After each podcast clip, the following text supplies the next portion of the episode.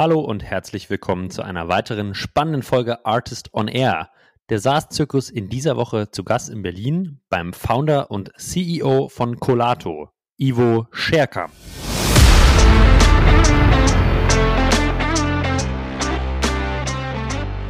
Das war dann so die Zeit, wo, wo einfach extrem große Tools da uns äh, äh, so ein bisschen den den, den Ocean Red gemacht haben und äh, Airtable, äh, Notion, äh, wie sie alle heißen, halt total auch auf diese visuellen Assets äh, ja letztendlich angesprungen sind.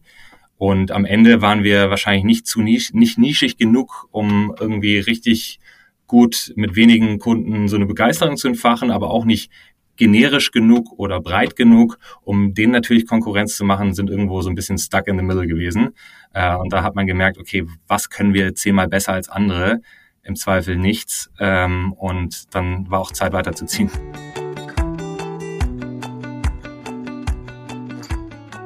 Heute geht es rund um das Thema Pivots, die Pivotierung des eigenen Geschäftsmodells. Und ich bin sehr dankbar, dass Ivo heute mein Gast ist. Ähm, Ivo hat mit Colato in den letzten Jahren zweimal vollständig das eigene Modell pivotiert und das, obwohl ähm, Investoren, starke Investoren, sowohl in der Pre-Seed als auch in der Seed-Runde bereits an Bord waren. Wir haben gesprochen über Zweifel als Gründer. Wie geht man um mit Gedanken, ob das eigene Modell noch das Richtige ist? Wann weiß man denn, ob man wirklich pivotieren sollte oder gar muss? Wenn man sich dann entschieden hat, wie kommuniziert man das gegenüber Investoren? Wie holt man diese ab und bindet die ein? Wann bindet man sie ein? Wir haben gesprochen über Mitarbeiter. Wie geht man mit diesen um? Wie kommuniziert man? Wie holt man die ab? Das und noch viele weitere Tipps und auch Learnings von Ivo aus den letzten Jahren gibt es in den nächsten ähm, 45 Minuten. Ich muss sagen, Respekt, äh, Ivo, dass du so offen und, und ehrlich über dieses Thema mit mir gesprochen hast. Äh, zeugt von, von Größe und ziehe ich meinen Hut. Ich wünsche euch ganz viel Spaß mit Ivo Scherkamp und mit mir, Julius Göllner. Let's go!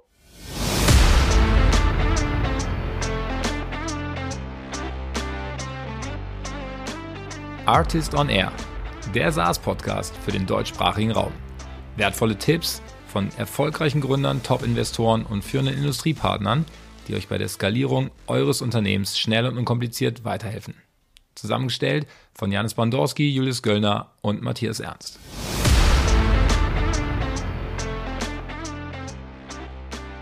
Ja, hallo und herzlich willkommen alle zurück zu einer neuen Folge Artist on Air. Und heute bei uns zu Gast begrüßen kann ich den Ivo. Ivo, guten Morgen. Hallo, guten Morgen, Julius. Ähm, Ivo, äh, wir kennen uns ja schon ein bisschen länger, aber ich glaube, viele der Zuhörer kennen dich wahrscheinlich noch nicht so gut wie ich. Äh, daher lass uns doch mal kurz ähm, teilhaben. Wer bist du und was machst du? Ja, äh, gerne. Also ich ähm, bin Ivo, Gründer von Colato. Das habe ich vor drei Jahren gestartet. Äh, kann ich gleich noch was dazu sagen. Davor war ich äh, neun Jahre bei Zalando, wo wir uns ja auch mal über den Weg gelaufen sind. Ähm, und genau, bin hier in Berlin äh, insofern in der Startup-Szene schon ein bisschen länger aktiv.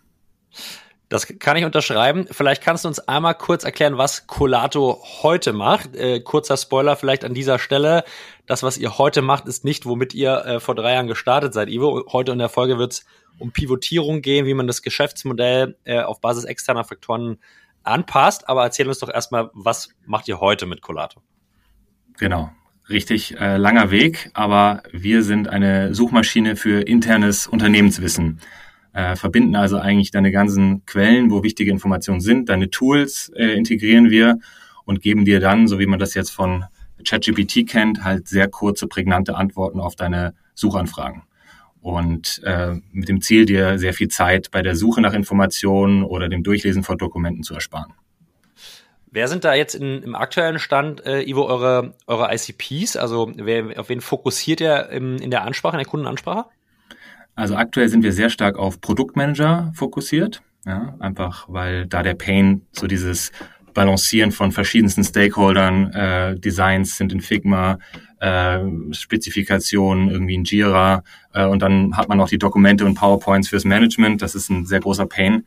Also ein bisschen der, der Messenger zwischen all diesen Leuten und äh, viele Fragen, die da aufkommen und beantwortet werden müssen. Deswegen ist das aktuell unser ICP.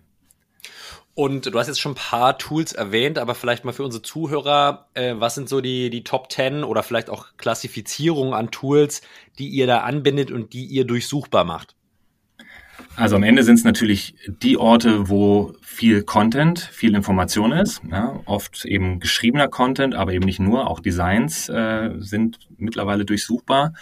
Ähm, also das, was wir sehr stark ähm, geknackt haben, ist Jira, Confluence, Google Docs, äh, Google Presentations, äh, Miro, Figma. Also es ist sowohl Design als auch viele Orte, wo praktisch die Dokumentation, die Informationen in Firmen halt liegen. Mhm. Und kannst du uns vielleicht mal ein bisschen Verständnis geben, was sind so Use Cases von einem Produktmanager, wo er euch nutzt? Ja, also klassischer Fall so dieses Thema irgendwie Research. Ich habe irgendwie tausend Informationen, teilweise User-Interviews, ähm, teilweise irgendwie Webseiten, die ich äh, durchsucht habe und versuche jetzt daraus irgendwie abzuleiten, wie so ein Produkt aussieht. Das mündet dann meistens irgendwie im PRD, also Product Requirement Document, ähm, und dann geht's halt irgendwann los mit dem Projekt und dann sind die ganzen Spezifikationen, Tickets halt alle in Jira ähm, und immer wieder dann halt Dokumente, PowerPoints fürs Management, wo man die Roadmap teilt. Also das geht über verschiedene Tools, über verschiedene Phasen und wird ziemlich chaotisch äh, so über den Lauf eines Projekts. Und genau da kann man eben diese Dinge eben sehr schön visuell einmal bei uns, wir nennen das eine Knowledge Map, organisieren und halt dann entsprechend den einzelnen Stakeholdern zur Verfügung stellen, damit die, wenn sie eine Frage haben, dahin die Frage stellen und auch direkt eine Antwort bekommen. Also sinngemäß, wo finde ich das Design, wann ist äh, Launch Day, äh, was enthält das Feature XY. Also so die Dinge, die halt immer zu nervigen Rückfragen äh, führen, die man dann halt mit sehr viel Zeiteinsatz irgendwie beantworten muss. Und ähm, du hast jetzt schon so ein bisschen die Schnittstellen des Produktmanagers erwähnt. Ivo, wie groß äh, muss so eine Company sein oder im, im eurem Idealbild, damit, das, äh, damit der Wert eurer, eures Produktes irgendwie Anklang findet? Ja, das ist so ein bisschen von beiden Seiten äh, begrenzt sich das, weil wenn die Firma zu klein ist, hat sie natürlich wenig Informationen oder beziehungsweise man findet die Informationen sehr leicht. Äh, man ja. ruft einfach über den Tisch oder schreibt sich schnell auf Slack.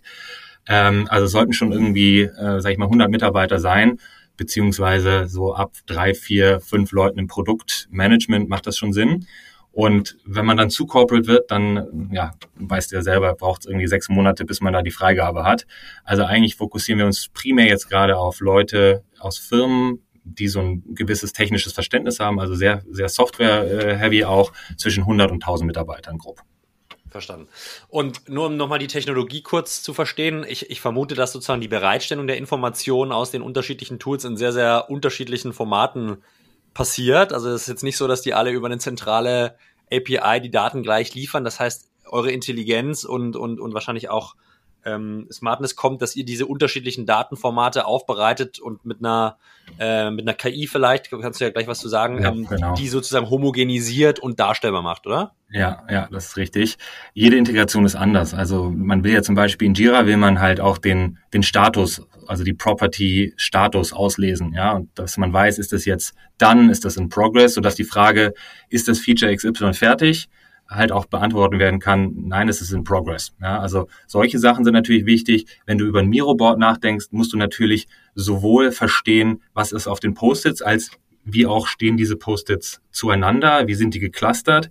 Bei Excel ist natürlich, musst du sowohl die, die Zeilenbeschriftung als auch die Spaltenbeschriftung verstehen, damit du weißt, was für Informationen da noch verknüpft sind. Also es ist schon am Ende äh, eine tiefe Integration, die am Ende dieses Wissen letztendlich vektorisieren kann, in Textform vektorisieren kann, um es dann auch wieder in einer sinnvollen semantischen Antwort zur Verfügung zu stellen.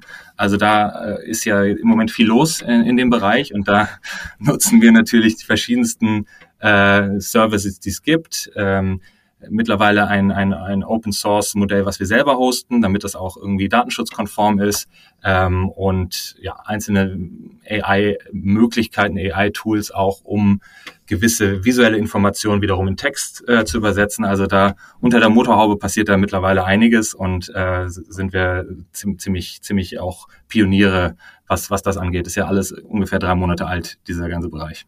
Ja, ist drei, ist drei Monate alt. Jetzt wäre direkt meine Anschlussfrage, äh, Ivo, etwas ironischer Natur. Das ist ja genau das, womit dem ihr vor drei Jahren auch gestartet seid, oder? ganz genau, ganz genau. Nee, also äh, ja, wir sind wirklich äh, prä-Pandemie gestartet, äh, sind natürlich in eine wilde Zeit reingelaufen. Das soll aber nicht als Entschuldigung dienen. Wir haben mal wirklich angefangen äh, mit kreativer Kollaboration. Also muss man sich so vorstellen, dass auch damals schon die Idee, irgendwie verteilte Informationen irgendwie sinnvoll zusammenzubringen ähm, und einen guten Workflow zu schaffen, war damals auch schon im Kern. Dieses Thema, du hast irgendwie Version äh, 3, äh, 5 und dann Vision Final, Final und dann hast du irgendwie drei Feedbacks aus äh, auf sozusagen out, outdated Versions. Das, das war schon ein Riesenthema und deswegen wollten wir diesen ganzen Content-Asset-Kreationsprozess vom Briefing über die Feedback-Schlaufen bis hin zum Approval eigentlich in einer Plattform abbilden.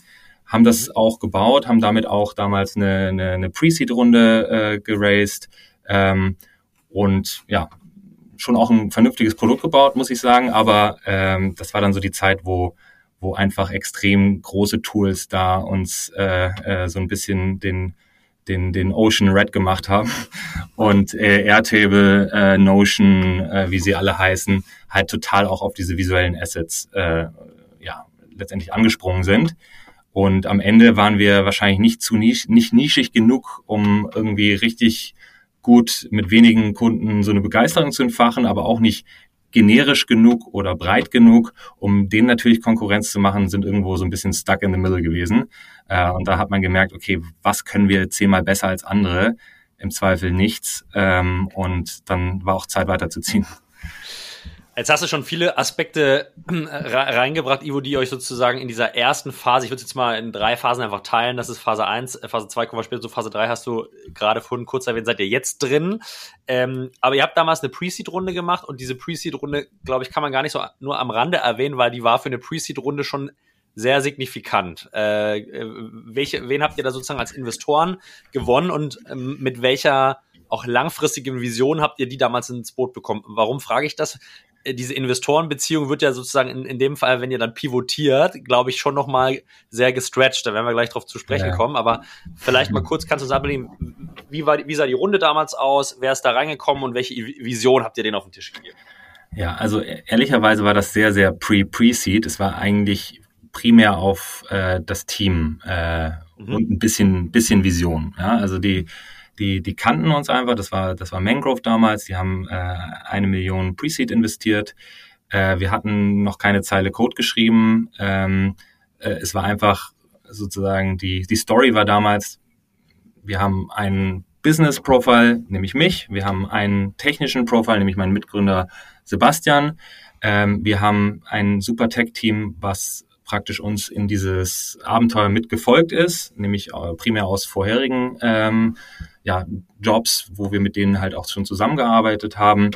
Und wir wollen äh, etwas im Kollaborationsspace machen. So, das hat eigentlich schon gereicht. Wir haben natürlich schon erzählt, ja, es geht in die Richtung Kreative, es geht in die Richtung Briefing, äh, kind of Annotieren von Entwürfen und so weiter. Aber ehrlicherweise hat es gar nicht so eine große Rolle gespielt. Es war so ein bisschen, okay, wir glauben, dass ihr das irgendwie hinkriegt. Ähm, irgendwas im Softwarebereich klingt immer gut. Und, und äh, ehrlicherweise haben die uns damals sogar wortwörtlich gesagt, das, wo ihr landen werdet am Ende, hat wahrscheinlich nichts mit dem zu tun, was ihr jetzt anfangt. Also es war wirklich bewusst so, ihr macht das und ein gutes Team mit genug Zeit und genug Geld wird schon einen Weg finden. So. Und äh, es hat sich sehr, sehr bestätigt, beziehungsweise wir hoffen, dass wir den Weg gefunden haben, aber es hat sich bestätigt, dass wir nicht da landen werden, wo wir angefangen haben. Ja, also das äh, spannender, spannender Fall, quasi ein Blankoscheck aufs Team. Ja, ähm, bisschen, äh, ja. Bis, ein bisschen. Aber jetzt nehmen wir uns mal mit, jetzt habt ihr das Geld eingesammelt, Ivo, habt äh, die Idee im Kopf gehabt. Ich denke, mit dem Team habt ihr dann sozusagen mit dem Geld erstmal Produkt gebaut. Ne? Also ihr habt gesagt, genau. okay, kollaborativer Ansatz. Wie lange, wie lange lief der Produktbau? Wann, wann seid ihr vielleicht mit einem MVP oder einer Beta an den Markt gegangen? Und wann würdest du sagen, habt ihr als Management-Team die ersten Anzeichen gesehen, hu, das könnte vielleicht schwieriger werden, als, als wir uns das vorgestellt haben. Ja, das Interessante war, dass wir halt auch innerhalb dieses Themas eigentlich unseren ICP gewechselt haben. Wir haben angefangen gedacht, mhm. wer sind die, die davon darunter leiden, dass äh, tausend äh, Versionen rumfliegen und äh, alles überall ist, von WhatsApp über E-Mail über irgendwelche Tools. Das waren die Agenturen. Ja, die haben tausend ja. Kunden und die haben diesen Painpoint wirklich jeden Tag acht Stunden bis zwölf. Ja manchmal auch 16. und, ähm, und das ist definitiv ein Riesenpain und die sind auch total irgendwie drauf angesprungen und äh, ich habe irgendwie zehn LinkedIn-Messages rausgeschrieben und von acht kam eine Antwort, ja, super spannend. Also es war schon mal so ein gutes Gefühl. Mhm. Ähm, was sich aber herausgestellt hat, und ich will jetzt den Agenturen nicht Unrecht tun, aber Budget ist ein Thema ja, ist okay. jetzt nicht so, dass das irgendwie, dass die da jeden Monat noch 1000 Euro, so nicht, dass wir so viel verlangt hätten, aber dass sie so viel sinngemäß für Software noch übrig hätten.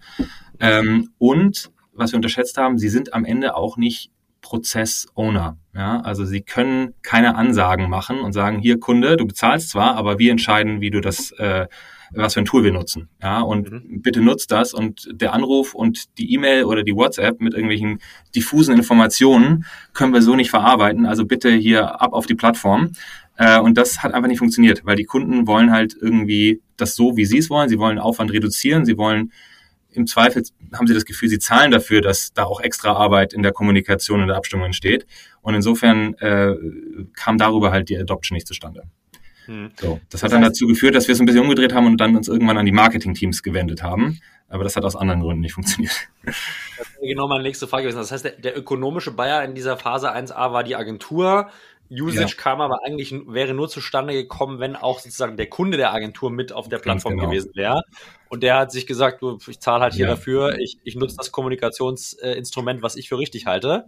Genau. Äh, und, wenn, und, und wenn du nur drei von fünf Kunden äh, das machen und zwei andere nicht, dann ist sozusagen so dieser schöne Gedanke, alles an einem Ort zu haben, schon wieder dazu nichte. Also das, ja. daran ist es gescheitert, ja. Okay, kann ich, kann ich gar nicht gut nachvollziehen.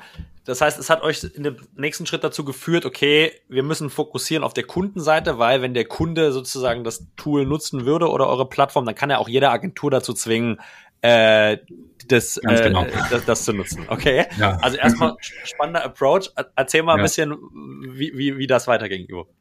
Ja, also genau. Wir haben dann sozusagen so die, die Marketing Manager, ähm, insbesondere im Bereich Content, äh, also die, die letztendlich mit den Agenturen zu tun haben, aber auch intern. Ja, es ist ja auch intern ein Problem. Selbst wenn du deine Grafiker äh, und Designer intern hast, ist das ein ähnliches Problem. Also an, an sich eine schlüssige Story.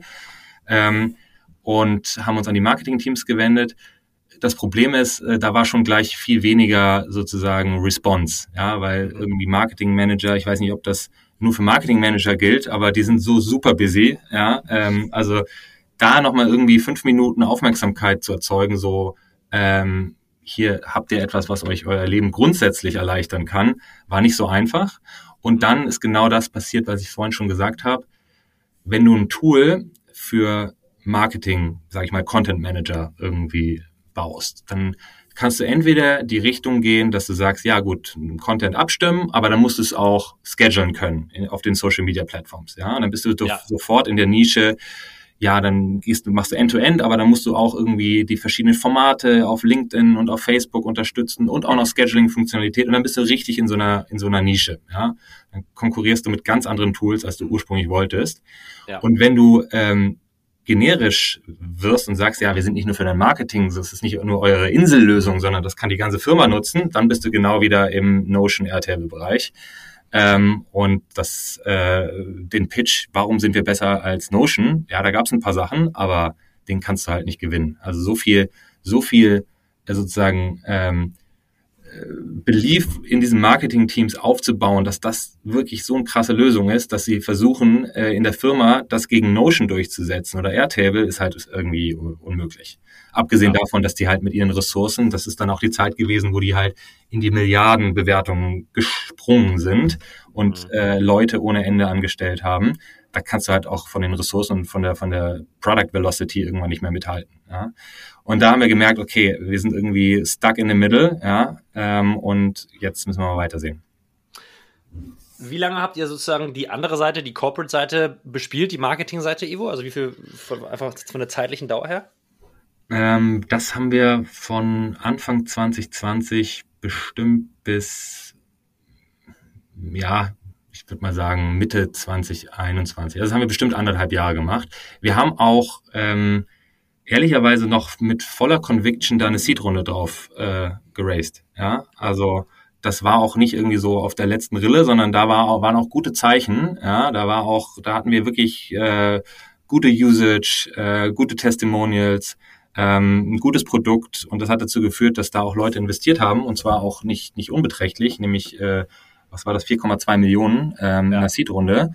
Ähm, also das war jetzt nicht äh, komplett irgendwie eine Katastrophe, aber es war zumindest nicht so, dass es irgendwie unserer Vision, unserer Ambition entsprochen hat, da was richtig Großes draus zu machen, was wir aber auch erst nach der, der Seed-Runde dann final, äh, wo dann final der Groschen gefallen ist. Ja. Jetzt gibt's ja, jetzt kann ich mir vorstellen, ihr seid da auf der, in dieser 18-monatigen Journey und ihr merkt irgendwie, das, das kommt nicht über den Tipping Point, ja, ihr habt ein paar ja. Issues. Äh, dann gibt's ja zwei Dimensionen. Ihr als Management-Team äh, realisiert das? Also würde mich mal interessieren, wie seid ihr damit umgegangen? Und dann eine Anschlussfrage, können wir separieren auch das Team wird ja irgendwie mitbekommen haben, dass sozusagen der Hockeystick nicht kommt, gerade was so wahrscheinlich Revenues ja. angeht, ja. Was ja. sicherlich auch zu einer Frustration wird. Ich park die Frage mal, ich, erstmal für euch als Management-Team, was ist so in euch vorgegangen? Ihr habt die Investoren da, ihr merkt irgendwie, so richtig abheben tut es nicht. Wie, wie seid ihr damit umgegangen? Ja, also es ist wirklich ein extrem schmaler Grad zwischen so diesem Reality Distortion Field, wo du sagst, äh, ja, hin oder her, Feedback schlecht, äh, Zweifel ohne Ende, aber wir ziehen durch, ja, was man ja, ja auch braucht in den richtigen Momenten. Und äh, so die Frage, ja, kann das eigentlich zum Erfolg führen? Ja, und mhm. Zweifel zuzulassen. Ja, das ist echt schwierig, da den, den, das richtige Mittelmaß irgendwie hinzubekommen. Ähm, und wer weiß, vielleicht hätten wir damals einfach Vollgas geben müssen und wären auch irgendwo gelandet. Äh, das weiß man natürlich im Rückblick nicht. Aber unser Gefühl war damals, okay, irgendwie so diese, diese wirkliche Conviction, dass das jetzt in eine Richtung geht, wo wir nicht ja, acht Jahre unseres Lebens in irgendwas investieren, was so mittelmäßig wird, ähm, das mhm. haben wir dann schon gespürt. Und ähm, ich habe auch ein super, extrem gutes, enges, offenes Verhältnis mit meinem Mitgründer und wir konnten das alles äh, gut besprechen. Ähm, aber ja, mit dem Team muss man natürlich vorsichtig sein. Wir sind super transparent in allem, aber du kannst halt deine Zweifel nicht kommunizieren, bevor du nicht weißt, was du aus diesen Zweifeln machst, ja, und was dann der nächste Schritt ist. Also so so äh, Concerns without Solutions ist so ein bisschen schwierig im Team. Ja. Also wir haben das einfach unter uns zweien so ein bisschen ausgemacht und weiter gedacht bis zu einem Punkt, wo wir eine Entscheidung treffen konnten. Hm, das finde ich extrem mutig, äh, Ivo, ja, weil natürlich sozusagen jeder wahrscheinlich, der erstmal in dieser Venture-Mühle hängt und Geld eingesammelt hat, natürlich, äh, wie, wie, du sagst, schon erstmal wahrscheinlich willens ist und auch die Notwendigkeit sieht, diesen Weg zu gehen, wenn ich den einmal erzählt habe, ne, auch Investoren ja. gegenüber. Da, da, das finde ich, finde ich extrem spannend und mutig von euch, dass ihr euch trotzdem sozusagen ähm, offen gehalten habt, darüber überhaupt nachzudenken und Zweifel auch zuzulassen ja. und diese dann auch zu diskutieren. Ähm, jetzt, jetzt haben wir die Mitarbeiter auf der einen Seite, da hast du schon gesagt, okay, da kann man erst wirklich in die Kommunikation gehen, wenn man selber eine Entscheidung gef ge gefallen hat, eigentlich, gefällt hat. Ähm, jetzt hattet ihr ja noch die Investoren auf der anderen Seite. Ähm, habt ihr die an dieser Diskussion teilhaben lassen, an diesen Gedankengängen, an diesen Zweifeln oder auch da intern erst ganz klar eine Entscheidung gefällt und dann raus und mit denen gesprochen? Äh, wir haben schon, wir waren schon relativ weit, bevor wir die ins Boot geholt haben. Ja, einfach gleiches Thema, äh, Zweifel ohne äh, Lösung ist einfach schlecht. Ja? ja, das hat sich dann auch, als wir dann auf was Neues gekommen sind, das war total skurril, weil sich es umgedreht hat. Wir haben davor unser Leben damit verbracht, ihnen zu pitchen, wie geil das ist. Mhm. Und innerhalb von einem Tag haben wir gesagt, das ist alles Schrott, und die haben uns gepitcht, warum das geil ist. Ja? Also die haben uns gesagt, ja, aber das ist doch super und das, was ihr erzählt habt und das, was ihr gesehen haben und die Opportunity. Und plötzlich haben sich so die Rollen verkehrt und wir haben denen einfach gesagt, ja, nee, aber das klappt nicht und das klappt nicht und das klappt nicht. Und das war echt ein total merkwürdiger, merkwürdiger Moment, ähm, der aber zum Glück nicht so lange anhielt, weil wir dann wieder sozusagen in Aktionsmodus gekommen sind. Ähm, aber ja, äh, definitiv nicht vorgesehen, sowas in einer normalen äh, Investoren sozusagen äh, Investment ähm, ja, Konstellation. Ja. ja. Also, also auch da sozusagen actionable sein und schon mit einem Proposal reingehen, wie es geht, wie geht's weiter. Dann natürlich die Anschlussfrage von mir, den muss man erstmal haben, ja. Also man muss ja, ja erstmal eine Alternative haben. Äh, wie wie, wie sah da der Prozess aus? Ihr wart euch klar, ihr macht das eine mit einer sehr hohen Wahrscheinlichkeit nicht mehr weiter. Ja. Äh, was machen wir dann? Geld ist noch da wahrscheinlich, ja. aber Team haben wir, Investoren sind da. Was, ja. ma was machen wir dann? Ja, genau. Das war, das war so ein bisschen die Überlegung. Ähm, und wir waren uns sicher, dass wir was Horizontales bauen wollen, also etwas, was für die gesamte Firma funktioniert. Ähm, und nicht eben in die Tiefen der Marketing-Nische abtauchen wollen. Ja, es hat uns einfach nicht begeistert, so diese Perspektive. Ähm, ich sah mich da schon irgendwelche, äh, keine Ahnung, Schnittstellen zu äh, Instagram Reels oder whatever zu bauen. Ja, also abgesehen davon, dass das mein Mitgründer gebaut hätte mit seinem Team, also mit seinen Engineers. Ähm, aber das, das war so, okay, nee, haben andere schon gemacht, nicht exciting, äh, keine geile Vision, wollen wir nicht. Ähm, und da haben wir gedacht, so, was ist das, was wir über die Teams hinweg machen können, was einen Mehrwert hat, der von diesen generischen, sagen wir, äh, ja, Silberrücken-Tools la Notion und Airtable irgendwie äh, noch nicht besetzt ist, weil die das mhm. irgendwie in ihrer DNA nicht so gut können. Und ähm, da sind wir dann auf das nächste Thema gekommen, was ja am Ende uns nicht so lange beschäftigt hat, zum Glück, ja, was aber extrem viel, wovon extrem viel jetzt in das neue Produkt eingeflossen ist, äh, zum Glück. Also wir hätten das Produkt heute nicht bauen können, wenn wir nicht diese Abzweigung in der Vergangenheit genommen hätten. Nämlich äh, es geht um Goal Management, ja, also es ging dann um streng genommen OKRs, ja. Wie kannst du äh, am Ende mit der gleichen Idee Information auffindbar machen äh, und organisieren, indem du sie an das Wichtigste in der Firma, nämlich die strategischen Ziele knüpfst. Ja? Also wie so ein Treiberbaum, du hast irgendwie die Objectives, du hast die Key Results und dann geht's runter in die Initiatives ähm, und du findest die Informationen, weil sie praktisch das, das Wie äh, mit dem Was äh, oder beziehungsweise das Was mit dem Warum verbindet. Ja? Ähm, und haben viel von unserem Produkt dafür nutzen können. Dann natürlich sehr viel so diese, dieses Progress-Tracking, wo stehen wir jetzt im Verlauf, eine schöne Kurve, ein Prozent äh, Achievement, das alles schön hoch aggregiert. Also schon nochmal echt einiges ins Produkt äh, gesteckt, um das wirklich kompatibel zu machen. Mhm. Ähm, und relativ bald dann danach, 2022, ähm, ich würde sagen, das war Anfang 2022. Äh, genau, im Q2 2022 unsere OKR-Lösung äh, gelauncht. Ähm, und ja, das ist die nächste Geschichte. wir, sind, wir, sind, jetzt, wir sind jetzt quasi mitten in, in Phase 2. Ähm, Ivo, und ich hätte da mal noch zwei Fragen rein. Jetzt habt ihr euch für das OKR-Thema entschieden aus meiner Marktwahrnehmung wart ihr sicherlich damals ja nicht die Einzigen, die das Thema irgendwie besetzt haben beziehungsweise bespielen ja. wollten, wäre jetzt so meine ja. Wahrnehmung. Wie seid ihr jetzt sozusagen mit diesem Thema einerseits auf eure Investoren zugegangen und habt gesagt, das, das ist es jetzt? Ähm, ja. Und im zweiten Schritt, wie seid ihr dann aufs Team zugegangen und habt die abgeholt, dass das jetzt das neue, der neue Shit ist? Ja, gute Frage. Also Investoren ähm, haben wir irgendwann, sagen wir mal, grob der Prozess des Zauderns, wo wir gesagt, nee, das ist es nicht, sondern eher die Richtung, das ging irgendwie ein, zwei Monate. Ja, und ja. ich muss gestehen, ähm, wir hatten dann zwei sozusagen große Investoren und ein paar Angel.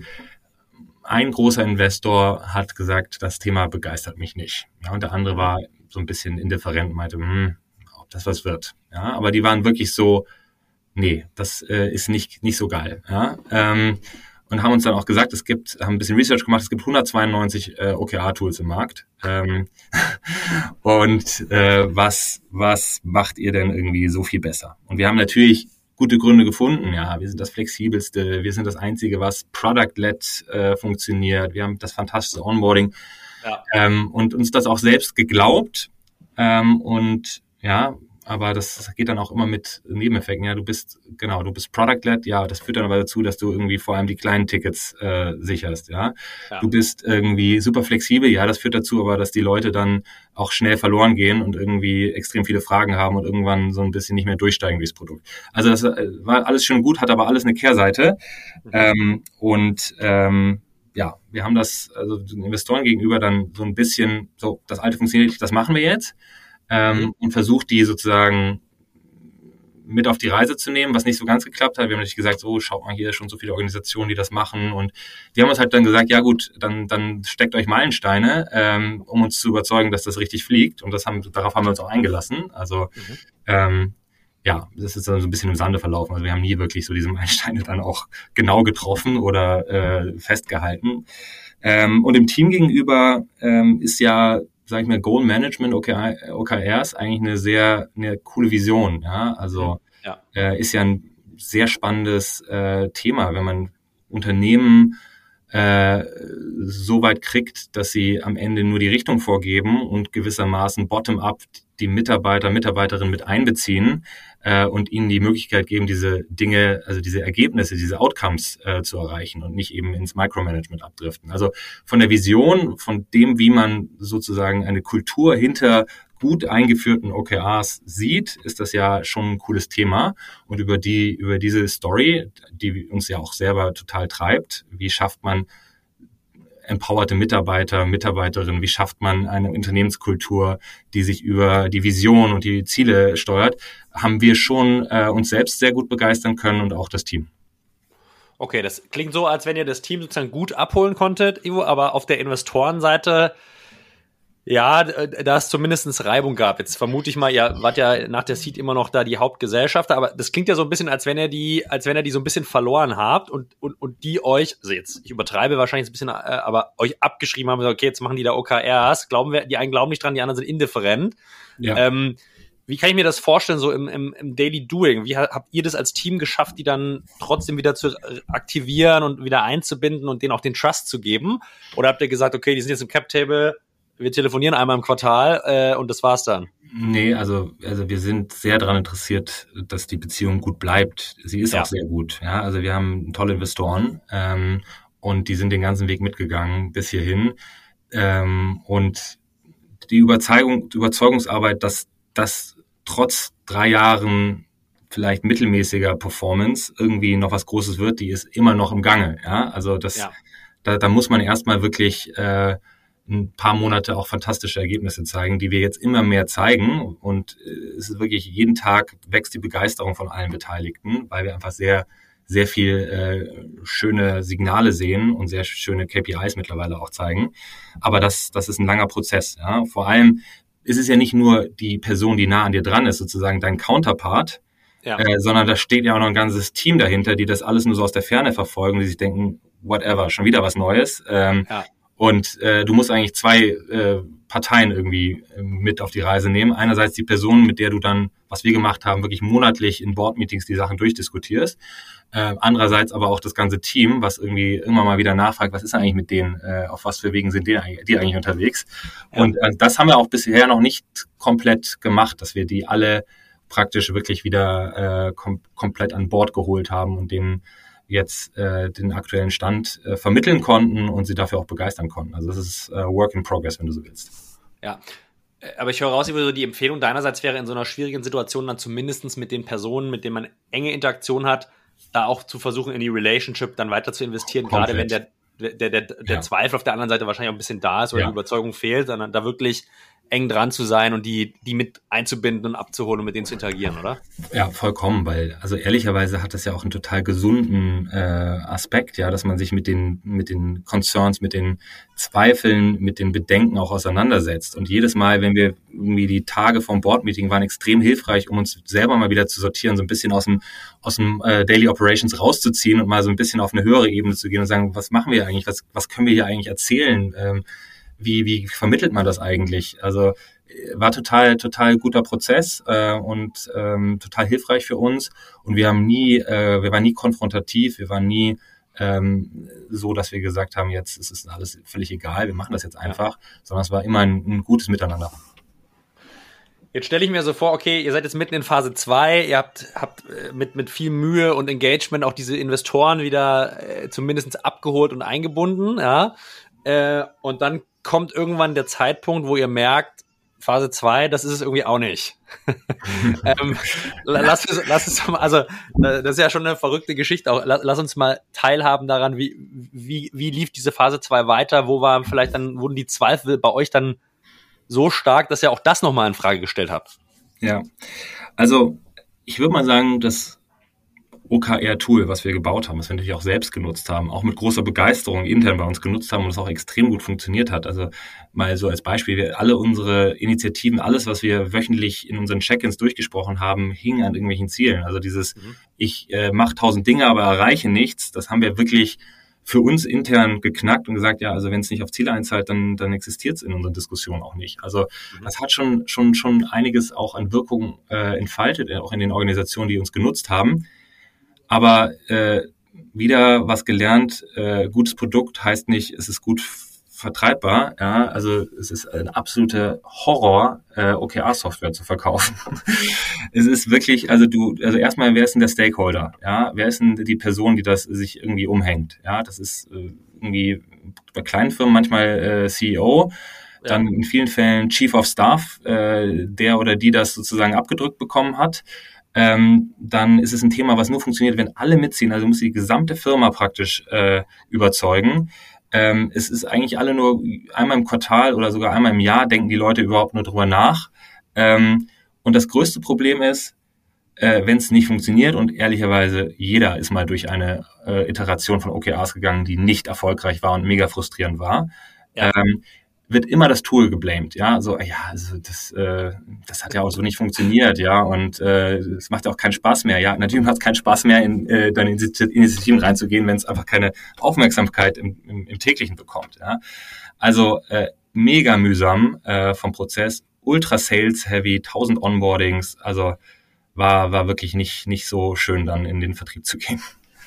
Ja, und das würdest du auch sagen, eben so sind die Erfahrungen, die ihr dann im Vertrieb gesammelt habt, war ausschlaggebender Punkt, dass ihr habt, puh, also das, ähm, das, das kann langsam weitergehen, aber ganz es ist genau, so ja. mühsam, dass man da eigentlich so eine so einen Hockeystick nicht hinbekommt und das ja, wir wussten ganz kann. genau, wir können irgendwie drei Firmen pro Monat irgendwie abschließen. Ähm, ja, vielleicht, wenn das Produkt nochmal Ultrasprünge macht und äh, dann sind es vielleicht bei vier, ja. Mhm. ähm, und äh, das bringt uns so und so viel und das führt zu einem Wachstum von so und so viel und ach im Übrigen, das ganze äh, Investmentumfeld hat sich mega abgekühlt und bei der Bewertung, die wir damals zu Hochzeiten irgendwie bekommen haben, müssen wir so und so viel Revenue irgendwie äh, erreichen. Hm, das, was wir erreichen wollen und müssen und das, was wir von Stand heute mit äh, bekannten Wachstumsraten äh, äh erreichen können, passt 0,0 zusammen. Und abgesehen davon wird es eh keine riesengeile Firma. Äh, was machen wir jetzt? Ja. Das hat euch, das hat euch äh, da, dazu bewegt, wieder neu drüber nachzudenken, was ihr sonst machen könnt. Aber ich würde vielleicht noch eine Frage dazwischen schieben, Ivo. Es gab ja beim Wechsel von Phase 1, Phase 2 so ein paar Alarmzeichen, auch eure Investoren haben euch hingewiesen, da gibt es 180 Tools. Ähm, würdest du heute sagen, dass du, dass ihr das damals hättet sehen können und mit einer gewissen Awareness vielleicht auch diese Entscheidungen heute anders treffen würdet? Ähm, ja, ja, also es, man muss vielleicht rückblickend sich auch eingestehen, dass es vielleicht auch eine, äh, ein Mangel an anderen Perspektiven, an anderen Ideen war. Ja? Mhm, also ja. sozusagen sinnvoll horizontal zu gehen und sich auf einen spezifischen Use Case in Firmen zu äh, fokussieren, ist es gewesen. Ja. Mhm. Das war jetzt halt einfach nicht der richtige. Ähm, ich würde sagen, toolseitig von dem, was wir lösen konnten, den Pain, den wir lösen konnten, war es super. Aber wir haben einfach uns zu wenig mit äh, Wachstumskanälen, äh, Vertrieb äh, sozusagen beschäftigt und das nicht antizipiert. Und mhm. ja, äh, die Sache hätten wir uns schenken können und nein, daraus ist etwas entstanden, was wir jetzt ziemlich cool finden. Ja? Also kann man nicht sagen, ob man das hätte äh, anders handhaben können, aber ähm, ja, insgesamt hat es zu unserem Weg beigetragen. Also Ivo, ich habe verstanden, ihr habt äh, die Grundlage gelegt für Phase 3. Ja, sehr gut. Nichtsdestotrotz standet ihr ja, standet ihr irgendwie vor der Herausforderung, jetzt nochmals eure Investoren und Mitarbeiter abzuholen.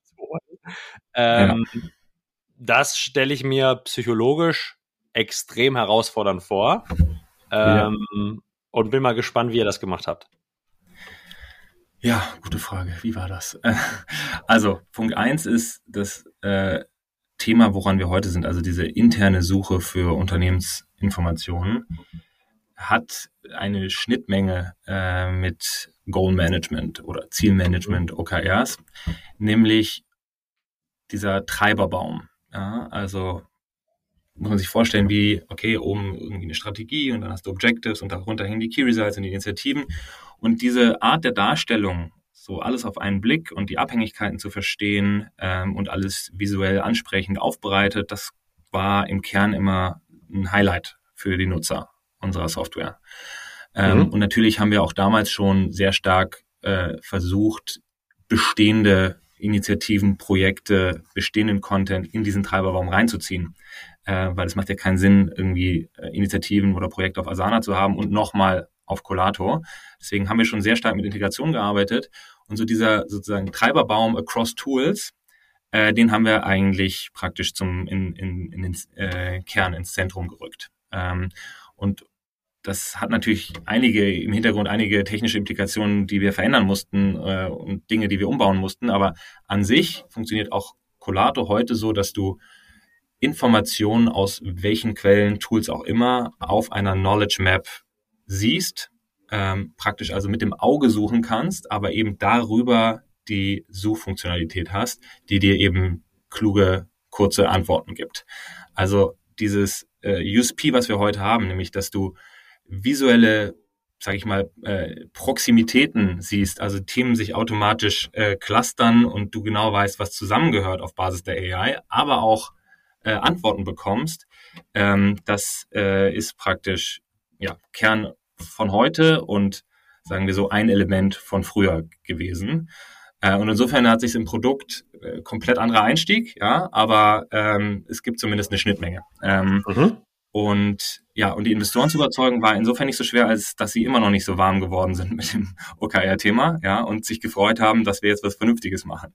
Ähm, und äh, ja, das äh, kam dann natürlich jetzt auch für uns total günstig, ähm, also eigentlich mal ausnahmsweise richtig Glück gehabt, einfach im Januar diese ganze ChatGPT-Sache auf und plötzlich war komplett äh, ein grünes Feld, auf dem man tolle Sachen bauen konnte. Äh, und wir wirklich sehr schnell mit äh, bestmöglicher Nutzung bestehender Infrastruktur und bestehender Services das für uns als Kern integriert haben. Äh, und insofern ähm, waren wir sehr viel schneller als viele andere und haben es meiner Meinung nach sehr viel klüger genutzt.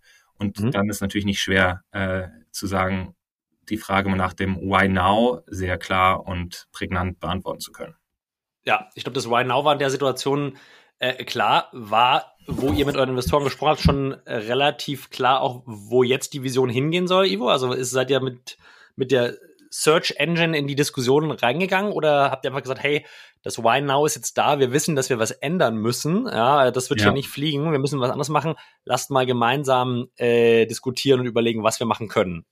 Ja, was also war interessant, wir haben eigentlich schon diese, diese Knowledge Map, also diese Art äh, Wissen in der Firma zu KT, Kart, wie heißt kartografieren. ähm, das, das war schon bevor äh, ChatGPT rauskam, ähm, bevor OpenAI von irgendjemand gekannt wurde. Ähm, es war nur nicht so mächtig, ja, also die Möglichkeit, alles zu verbinden und zu sehen und äh, zu verstehen, wie die Sachen verknüpft sind, ist schon nett, ja, und das mhm. kommt auch heute extrem gut an.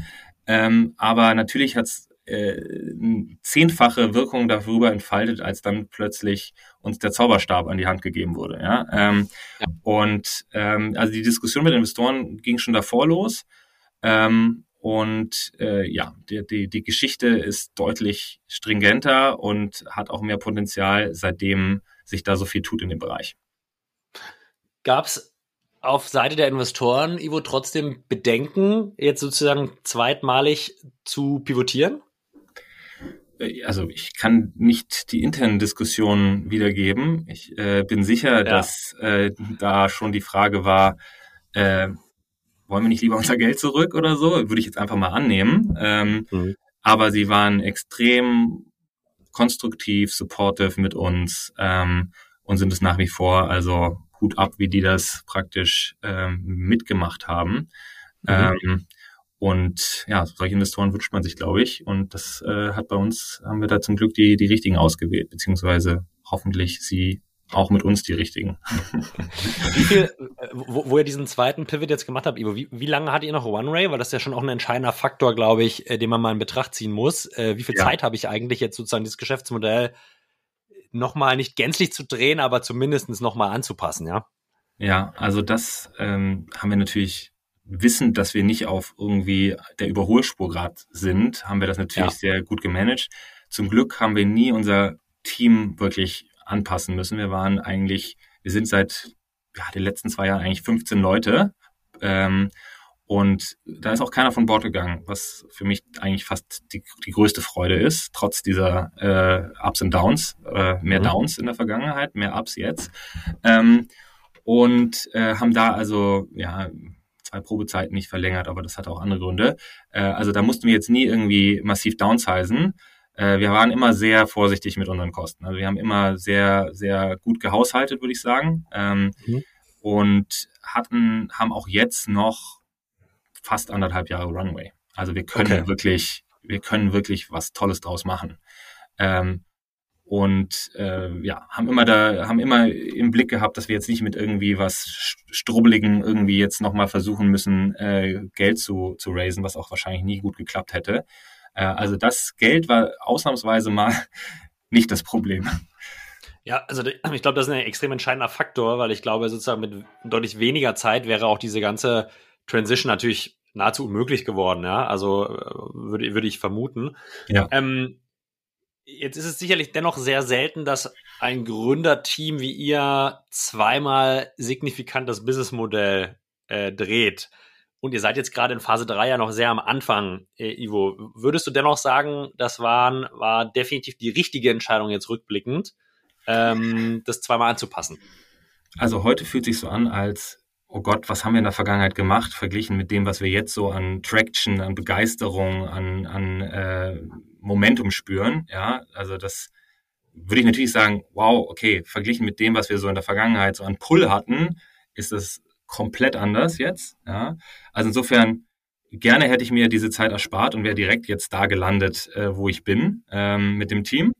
Aber gut, ich äh, wäre wahrscheinlich auch nicht heute da gelandet, wo ich bin, wenn ich nicht davor so viele Learnings generiert hätte und so viele Abzweigungen auch falsche genommen hätte. Also es ist schwer zu sagen. Mhm. Ähm, ich, ich hoffe einfach, dass es äh, eine positive Wendung nimmt und wir fantastischen Erfolg haben werden. Und ich habe nie mehr dran geglaubt als jetzt. Ähm, mhm. Und das ist zumindest schon mal was Gutes, dass ich das so sagen kann. Ja, definitiv. Klingt auch äh, voller Optimismus und, äh, und Energie. Ja. Was würdest du Gründern vielleicht mitgeben, Ivo, die in einer ähnlichen Situation sind, vielleicht wirklich gerade drüber nachdenken, hey, das, was wir hier machen, ich habe da meine Zweifel. Ähm, sollten wir nicht äh, mit vielleicht noch ein bisschen Runway drüber nachdenken, zu was zu verändern? Was, was würdest du denen vielleicht mitgeben? Also ich glaube, man darf nicht in eine Abwärtsspirale kommen. Ja, die mhm. Abwärtsspirale aus, das Team äh, ist komplett äh, disconnected, die besten Leute gehen vom Board, die Investoren haben dich abgeschrieben und das Verhältnis ist zerrüttet und äh, auch die Vision, wie man äh, mit einer weiteren Iteration noch was bis zur nächsten Finanzierung, Finanzierungsrunde wuppen kann, ist nicht wirklich da. Also man darf auch nicht äh, in, in, so eine, in so eine Situation kommen, wo es eigentlich against all odds ist. Ja? Und das mhm. war es aber bei uns nie, weil wir eben noch Runway hatten, weil wir irgendwie ein fantastisches Team hatten und auch haben, weil wir mhm. als äh, Mitgründer komplett äh, in der Symbiose waren, weil unsere Investoren uns weiterhin unterstützt haben. Wir haben uns natürlich ehrlicherweise auch selber Meilensteine gesteckt, gesagt, so bevor ich jetzt äh, irgendwie bis, den, bis zum letzten Euro hier rumkrebse, äh, lass ja. doch lieber dann irgendwann die Firma liquidieren und erhobenen Hauptes oder zumindest teilweise erhobenen Hauptes rauszugehen und das in Eigenregie äh, machen. Also da waren schon so unsere Deadlines, sagen wir, auf Sicht, wo wir gesagt haben, wenn wir bis dahin jetzt nicht irgendwie auf den grünen Pfad kommen, haben wir auch Besseres zu tun mit unserer Zeit. Ist ja jetzt auch nicht so, dass wir hier irgendwie einen fantastisch bezahlten Job hätten selber. Ja, also das ist, lebt ja. ja. schon von der Vision und dessen, was es werden kann. Ähm, und äh, ich glaube, so die, die, die Fairness zu haben, auch zu sagen, meine Zeit, die Zeit anderer, das Geld anderer äh, ist sehr wichtig und äh, man muss es nicht bis zum letzten, äh, zum letzten äh, Groschen alles ausgeben. Man muss auch nicht es bis äh, in eine komplette Irrsinn äh, weitertreiben. Äh, das ja. ist, glaube ich, für alle schon empfehlenswert. Also ich glaube, so, so, so dieses Selbstreflektieren sagen, so jetzt ist der Moment, wo es hoffnungslos ist und jetzt äh, ziehe ich auch einen Schlussstrich. Ich glaube, den verpassen viele Gründer und Gründerinnen und das kann, glaube ich, für viele könnte das ein, Ende von, von sehr viel Schmerz sein. Ja. Mhm. Ähm, Wie würdest du, ja. Entschuldige. Diesen Punkt, ja, ich wollte nur sagen, es, äh, diesen Punkt hatten wir zum Glück nie. Vielleicht kommt er noch, ich hoffe es nicht, aber, aber wir waren zumindest bereit zu sagen, so bis dann und nicht weiter, wenn wir nicht die Signale haben. Ja. Ja, Wie, ich kann mir vorstellen, dass es dennoch psychologisch Ivo ja auch eine ziemliche Drucksituation ist, wenn man sozusagen externes Geld drin hat, externe Investoren und dann ist man in einer gewissen Verantwortung. Wie seid ihr damit umgegangen? Also wie, wie, wie habt ihr das für euch aufgenommen? Ihr gesagt, hey, das ist Venture Capital, das hat auch ein Downside und ein Risiko, das ist keine Festgeldanlage, das ist part of the game und das für euch sozusagen so ein bisschen relativiert? Oder wie habt ihr es geschafft, den Druck von den eigenen Schultern runterzunehmen, um dann vielleicht auch weiter klar denken zu können, weil sonst kommt man, glaube ich, auch in diese ja. Flucht- und Panik-Situation, ja? Ja, also ja, wir fühlen eine totale Verantwortung gegenüber den Leuten, die uns da vertraut haben, sowohl Mitarbeitern und Mitarbeiterinnen, die ihr Lebenszeit äh, ja. uns irgendwie gewissermaßen zur Verfügung stellen, ja, als auch Investoren, die da uns Geld zur Verfügung stellen. Ähm, und wir haben das nie auf die leichte Schulter genommen. Ja, gleichzeitig haben wir es auch geschafft, uns nicht völlig fertig zu machen. Ja. ja. Ähm, und ähm, ja, also interessanterweise, wenn ich auf die letzten drei Jahre zurückblicke, ist das überhaupt nicht, oh, wie furchtbar, wie viel Hassel, so viel Stress und was für ein Leben, sondern ist so, wow, was für eine coole Zeit. Obwohl jetzt vielleicht der Erfolg uns jetzt noch nicht so vergönnt war. Äh, mhm. Und ich glaube, das ist super wichtig, dass man sagen kann, was für eine tolle Erfahrung, ich hätte nichts anderes machen wollen. Äh, und nicht das so mit so extrem negativen Erfahrungen irgendwie äh, konnotiert, was, glaube ich, bei uns allen zum Glück nicht der Fall ist. Das ist ein super inhaltliches Schlusswort, Ivo. Äh, und ich bin äh, dir sehr dankbar für, da, für, für das ehrliche Teilen deiner Erfahrung, weil ich glaube, das ist schon ein Case, der gar nicht so selten ist, aber der, glaube ich, sehr schwierig ist ähm, in der Handhabung als Gründer, ja. Ähm, darüber nachzudenken, dann auch die Handlung abzuleiten dann vor allen Dingen in die Kommunikation zu gehen äh, in der richtigen ja. Art und Weise. Ähm, daher ganz herzlichen Dank für, ähm, für deine Gedanken und Worte heute wir haben hier immer noch eine Abschlussfrage bei Artist on Air. Das ist die Restaurantfrage. Ja, also sozusagen gibt es einen äh, kulinarischen Ort in Berlin, in deinem Fall, ähm, wo unsere Artisten und Hörer gerne mal hingehen sollten. Kann Lunch sein, kann Dinner sein, äh, was, was dir spontan in den Kopf kommt. Ähm, ja, also etwas, was ganz in der Nähe ist, äh, auf Babyphone-Distanz, was natürlich ein unschlagbarer Vorteil ist, ähm, ist äh, bei, bei uns da in der Ecke am Helmholtzplatz das Sesaya. Das ist ein mhm. Japaner, man munkelt der beste Sushi-Koch der Stadt. Das kann ich natürlich nicht vergleichen, nicht bestätigen, aber super nette, äh, gut, gute japanische Küche, gutes Ambiente. ist nur super schwierig, da irgendwie die mal die, ans Telefon zu bekommen. Also ähm, im Zweifel mal vorbeigehen und fragen, ob noch ein Platz frei ist äh, am Abend oder am nächsten Tag. Aber das ist so ein, äh, so ein sehr, sehr sichere Bank für uns, äh, äh, in der Nähe, wenn wir keinen Babysitter haben. Oder das Babyphone einfach konsequent da lassen, dann hast du Direktverbindung zum äh, zum zum Ja, genau. Zum eine, eine, Aber, ein, ein, ein rote, rotes Telefon in Sisaya, das haben wir auch schon mal überlegt, ja. Genau, den, den, den, das rote Telefon. Ivo, ganz herzlichen Dank für deine Zeit. Äh, ich wünsche euch ganz viel Erfolg ähm, jetzt in Phase 3. Äh, ich würde mich natürlich auch freuen, wenn wir nicht über Phase 4 sprechen müssen in zwölf äh, Monaten. Aber wenn es so ist, auch nicht schlimm.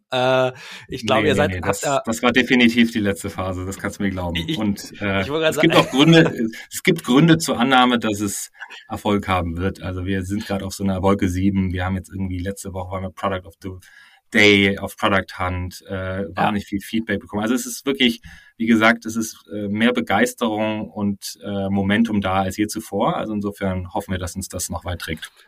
Würde ich mit meiner äh, verhalten externen Brille und als Außenseiter auch so einschätzen. Ich glaube, das ist ein super spannendes Thema, was ihr da gerade treibt. Ähm, und das Why Now ist, glaube ich, äh, auch jedem klar. Daher bin ich da sehr, sehr überzeugt, dass ihr da eine super Geschichte schreiben werdet. Vielen Dank, Ivo. Wünsche dir einen schönen Tag und äh, wir sehen uns definitiv in den nächsten Monaten hier in Berlin mal wieder. Ja, vielen Dank. Hat Spaß gemacht. Ciao. Ciao.